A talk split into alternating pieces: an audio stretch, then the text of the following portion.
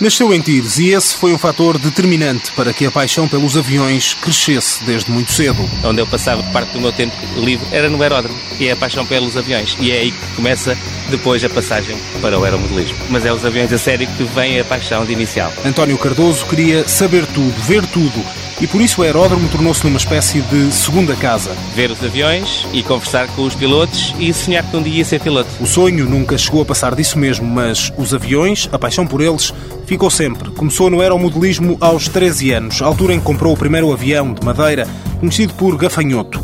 Muitos anos depois, é com um largo sorriso que recorda as horas que passou a montar o um novo brinquedo. Lembro perfeitamente, e sempre com a ajuda do meu pai, porque aí é a tal parte, a sorte do meu pai gostar destas coisas e achou logo imensa graça e muito interesse eu ter interesse por isto. Essa montagem? Olha, comprávamos um plano, que é um projeto, não é?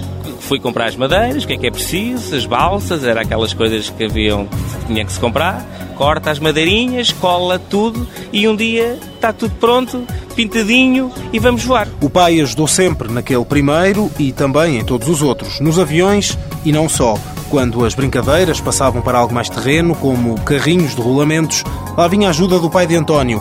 O trabalho de equipa funcionava na perfeição. Enquanto os meus amigos tinham carrinhos de rolamentos feitos em madeira, com os, os rolamentos presos com pregos, a virar com os, com, os, com os pés eu, e com uma corda, eu tinha um, um carrinho de rolamentos com um volante, com direção e tudo feito porque bastava dizer qualquer coisa ao meu pai e a parte técnica dele eh, só estava ali para me ajudar. Apesar da perfeição dos carrinhos de rolamentos, eram os aviões a paixão maior de António. Começou a competir no aeromodelismo aos 15 anos. No entanto, com a ida para a tropa, aos 20, 21, teve de parar.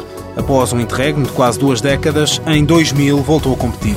Desde então, por causa dos aviões, correu o mundo.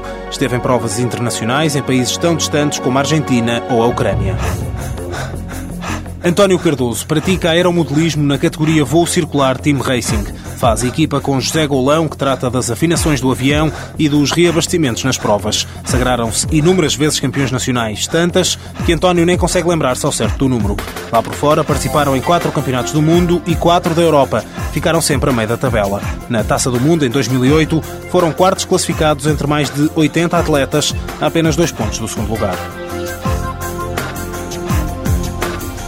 Apoio Instituto do Desporto de Portugal.